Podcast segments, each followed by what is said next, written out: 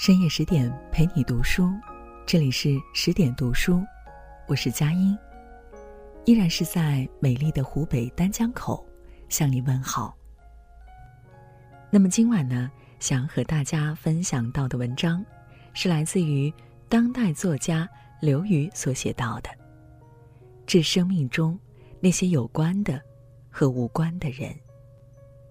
一起来听今晚的分享。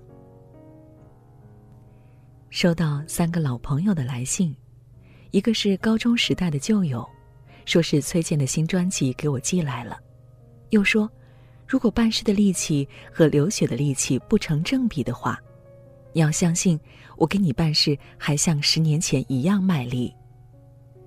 瞪着这句话看了半天，愣是没有看懂什么意思。是说十年前肯为我死，而现在不肯了吗？似乎是这个意思吧。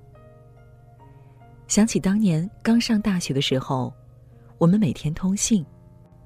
他告诉我他们计算机课学了什么程序，我告诉他我们军训的班长脸上有几颗痣。又想起当年他突然跑到北京，我们人大门口排队给他买回程车票的情形。冬天的午夜，一条长队里，冻得瑟瑟发抖。还彼此生着气。另一个是大学时代的好朋友，发了一堆宝宝的照片，说是十四个月了，又说宝宝戴着帽子像赵本山，不戴帽子又像陈佩斯。我把照片一张张看过来，觉得既不像赵本山，也不像陈佩斯。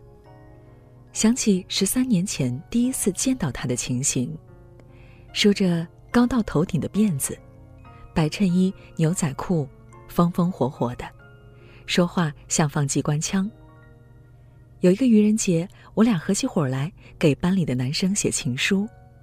我写道：“因为冥冥之中的缘分。”他大喊：“不不不，不是因为，是因了，因了冥冥中的缘分。”两个人笑得滚作一团。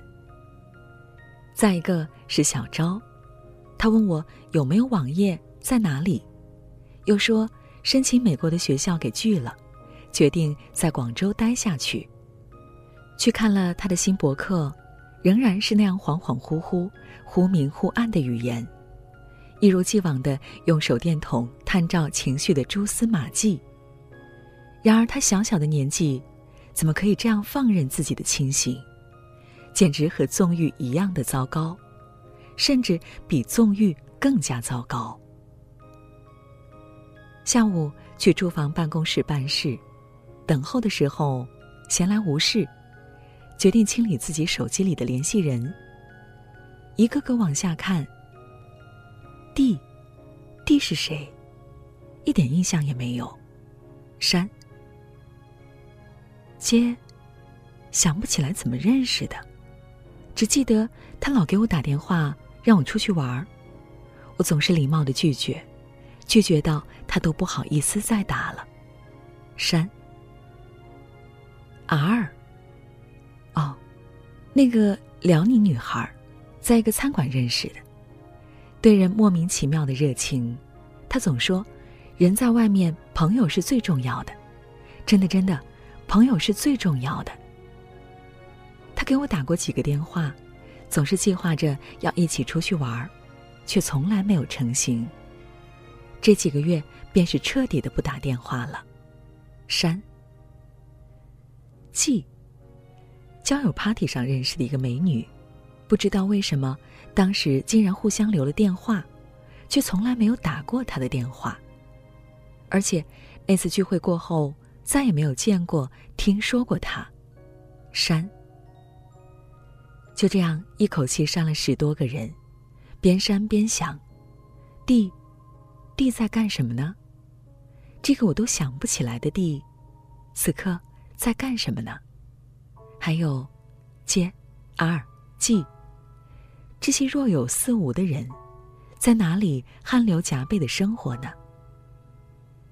认识更多的人，忘记更多的人，被更多的人记住。被更多的人遗忘，吹出更多的肥皂泡，然后看到更多肥皂泡的破裂。自己川流不息的生活，不过是别人手机里的两个音节而已。而过几个月，就连音节都不是了，仅仅是被消耗掉的、无法追回的那段时间，躺在烟灰缸里的几节烟灰而已。这样想想，人生真的是有些可怕。那么短的时间，那么少的一笔抚恤金，可你还总是买一些自己并不需要、并不想要、并不喜好的东西。从来不穿或者很少穿的衣服，吃了两口就扔掉的食物，放到过期也没有喝完的牛奶，那些与你毫无关系的人，就是毫无关系的，永远是毫无关系的。从认识的第一天开始，其实你就知道，就算是笑得甜甜蜜蜜。就算是有过无关痛痒的来往，就算你努力经营这段关系，而那些与你有关的，就是与你有关的，是逃也逃不掉的。就算你们只见过三次，就算你们三年彼此才搭理一次，就算是你简直想不起他或者是他的样子。就算你们隔着十万八千里，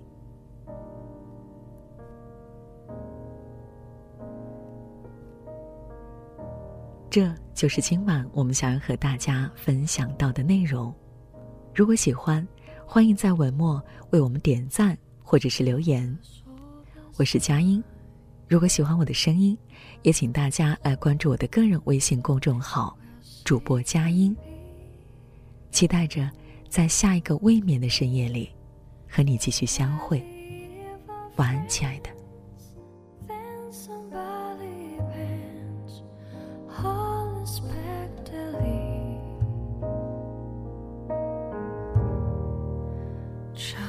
a little change.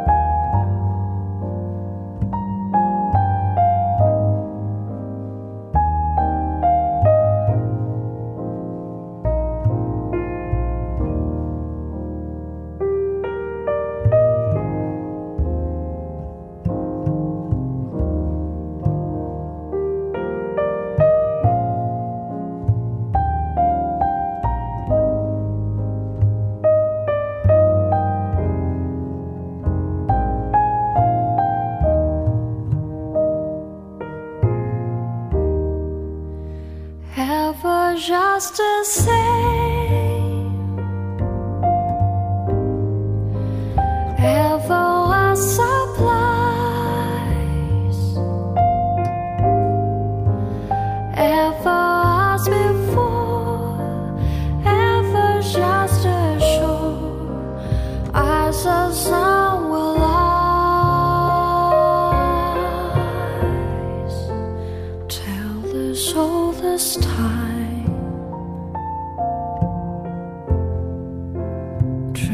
as old as song, bitter, sweet and strange.